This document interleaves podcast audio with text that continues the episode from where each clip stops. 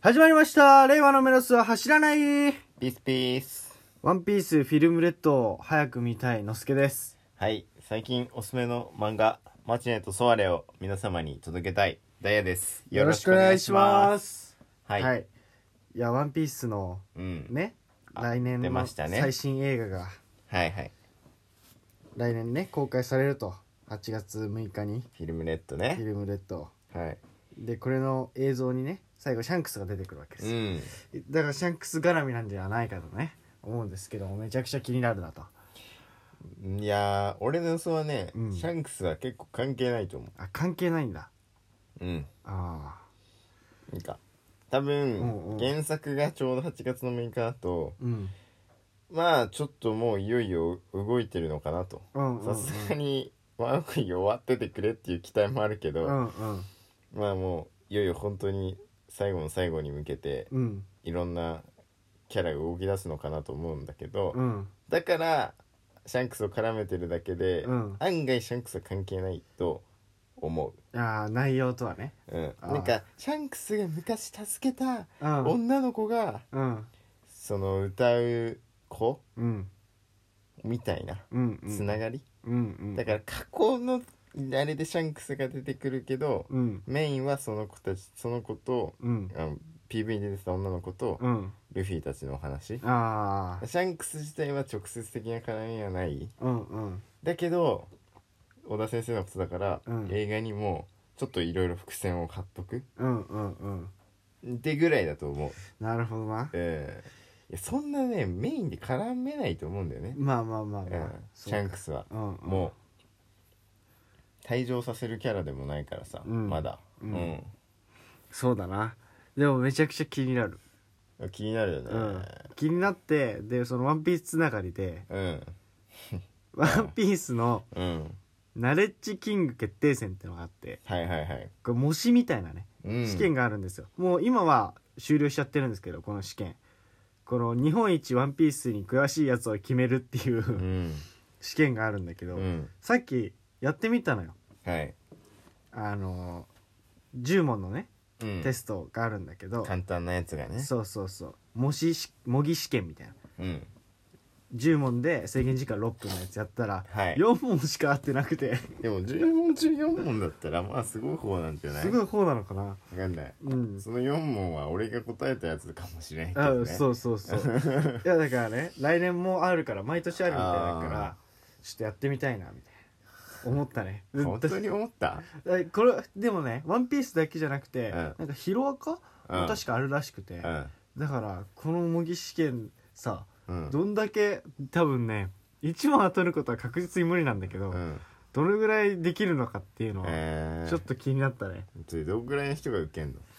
これめどんぐらいの人受けんだろうねでも誰でも参加できて、うん参加費も無料だし、えー、そうでオンラインってやるから、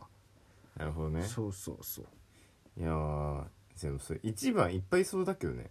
うんああ確かにねうん多分100点取る人ばっかじゃんそんなのああむしろむしろうんあとなんかねいろいろ賞があるみたいよ、えー、 1番じゃなくても37番とか、うんバトルフランキー賞とかああ66番でジェルマ賞とかうんうんそうあーサンジがもらったら発狂するやつじゃんうんうんうんあと5656位でうんゴムゴム賞みたいな、とえかいろいろ賞あってえうんだからただ1位を狙えばいいじゃないんだよね、ええそうそううーん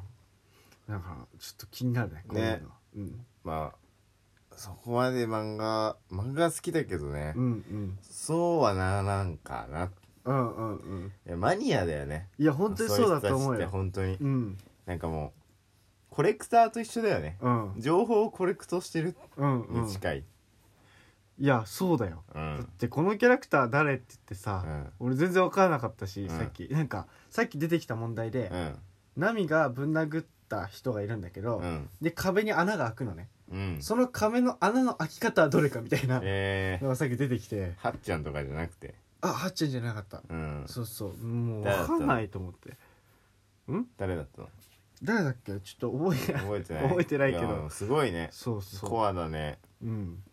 まあまあまあまあまあまあねうんその漫画がねうん僕も好きでねうんまあマニアではないので、うんそういうのはちょっとできないんですけども、うんうんまあたくさん漫画を読んでまして、うんここ最近読んだ漫画でね、まあ、ここ最近というかうんここ数ヶ月ぐらいでゆっくり読んだ漫画があって「うんこうマチネとソワレ」っていうねマチエとソ「ママチネとソワレ」っていううん役者の漫画があるんだけど、うんもうそれがね本当に面白くて、えうんー、どんなやつなのうん、めちゃくちゃ売れてるうん兄貴がいて、うん兄貴が死んじゃうの。うんうんで弟は兄貴よりも先にうんその役者をやってたんだけど、うん兄貴が売れすぎてうんもう影になっちゃうのね、うんで兄貴が死んでからは、うんもう全部どんないい仕事どんないい演技しても兄貴の七光りとか、うん兄貴の代わりっていうので評価されないうんで自己顕示欲が一生満たされないうん世界だったんだけど、ある日パラレルワールドにねうん水玉のタクシーで行っちゃうのようんうんそこでは兄貴は生きてても自分が死んでる世界なのえー、だからそこでだったら、うん俺は役者として、うん一個人として見てもらえるっうんていうので物語がどんどん進んでいくんだけど、うんまあ、その兄貴も本当に役者で役し兄貴は本当役者として完成されてるのうんうんうんそうその弟と兄貴がこう話が進むにつれて絡み合ってって、うんこう役者としてどんどん沼に落ちていくうん主人公とうんそう役者の世界とをすごい熱くうんかつ楽しくうん楽しくというか、ドロドロドロっとしてるうんこう俺から漫画でしか見えてないけど、うんなんかすげえいいディープのドープな世界だなとはうんうん思ったし、あなんか売れる人ってこうなのかもしれないっていうのうんうんうはんすごい思ったね。それこそ菅田将暉さんうんうん結婚さ結婚したねなさいましたけど、うんなんか最初うん菅田将暉さんがうんこう溺れるナイフの役がね、うんうん入りすぎててうんもうなんだっけ結婚して小松菜奈ち小ゃん松菜さんが怖くても、うん菅田将暉さん人間的うんにそう無そう理になっちゃったそう無理になっちゃってたんだねみたいなことあったにもかかわらず、うんまあやっぱ菅田将暉さんはね片思いずっとしてうんこう結婚まで行ったわけじゃなうい、んこうでもってぐらいさやっぱ菅田将暉さんみたいな役者になるとさうんこう入っちゃうわけじゃん、うんもう、うんその人になっちゃうわけじゃん、うん役の人に菅田将暉じゃなくて、うんなんかそういうのをなんか読者がうん分かりやすいように表現してる、えーうんすごくねいい漫画なんですようね、んなんかたなんかこう面白いとか楽しいとかそういう言葉で表現形容できないうんなんか漫画うんですねでもすごくおすすめです、うん皆様に、うんまあ読んでほしいね読んでほしい、うんうんうんぜひぜひ読んでほしいんですけども、うんうんまあこうねこう何かに入るとかハマるとかさ、うんまあ、僕もエヴァが大好きでねうんエヴァはかなり、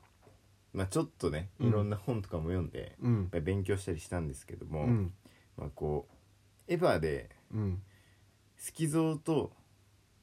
とスキゾーとなんだっけな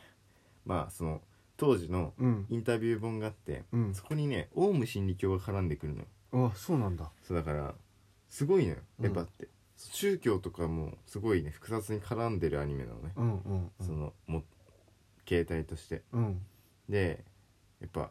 それ読んでてさやうんっぱファンは信者なんだようん言ってしまえばうん俺も信者なわけうんで信者ってやっぱ過激になるとさうん何するか分かんないじゃんそうだねファンってさ、うっんていうのでさなんかこう最近ねうんうわ怖いなーと思った事件がうんあったんですけども、はいイスラエルうんエルサレムうんでこう、まあ、エルサレムといえばね、うんまあ、しその聖地があるわけですね、うん名前神殿の丘ねうんあるわけなんですけどそこで銃殺事件がねうんありましてはいまあこれは合法的な戦いだとうん事件を起こした40代の男性はねうん言っていますけどもうんなんでこうなっちゃうんだろうねうん少なからず神はさうん人を殺せとはさ言わないと思いますのようんでもそうだねそういう命令が来てるわけもないもないしねうんうんでユダヤとイスラムだとさ、うん一応信仰してる人物は同じなわけじゃんうんでもそのこ光電が違うだけですうんでこうなってしまううんうんうーんまあね何なんだろうねそのまあ日本もさ昔え江戸時代とかはさうん人の首切ったりとかそういうのがあったわけじゃん何百年前でも今はそういうのがあんまおあんまりっていうかもうないじゃん、うんそんなのでもやっぱ他国とかだとまだ残ってたりとか根強く、うんそういう問題が起きちゃうっていうのはなんだなんなんだろうね本当になんかそのさっき言ったように過激うん宗教に信教しすぎて過激になっちゃった末、うんそうなってしまうっうんていうのが多分今ある言葉だと自分とかはそれなんだろうなって思うんだけど、うんなんかねもっと平和平和というかさそのさちょっと今週の頭とかにラジオで話しうたん LGBTQ の温泉の話じゃないけど、うんやっぱりこのね宗教が分かれててもそれでなんか全部区別しちゃうんじゃなくて、うん悪いとか善悪で区別するんじゃなくて、うんなんかそこの間の部分を取り持つうんものというか何かがね生まれるだけでそういう心が生まれるだけでいんなんか変わるんじゃないかなって思うけどね。ううんん、まあねそんなこ綺麗事を排出もさ、うん、変わんないのかもしれないけどね、うん、なんかどうにかなんないのかなって、うん、この平和な国でねうん、記事を読んだ僕は思いましてうん、皆さんも何か思ってほしいなと思ってね、うん、うん、こういう記事を今回お話しさせていただきましたはい。はいということで今回はラジオはこの辺で終わりたいと思います。バイバイ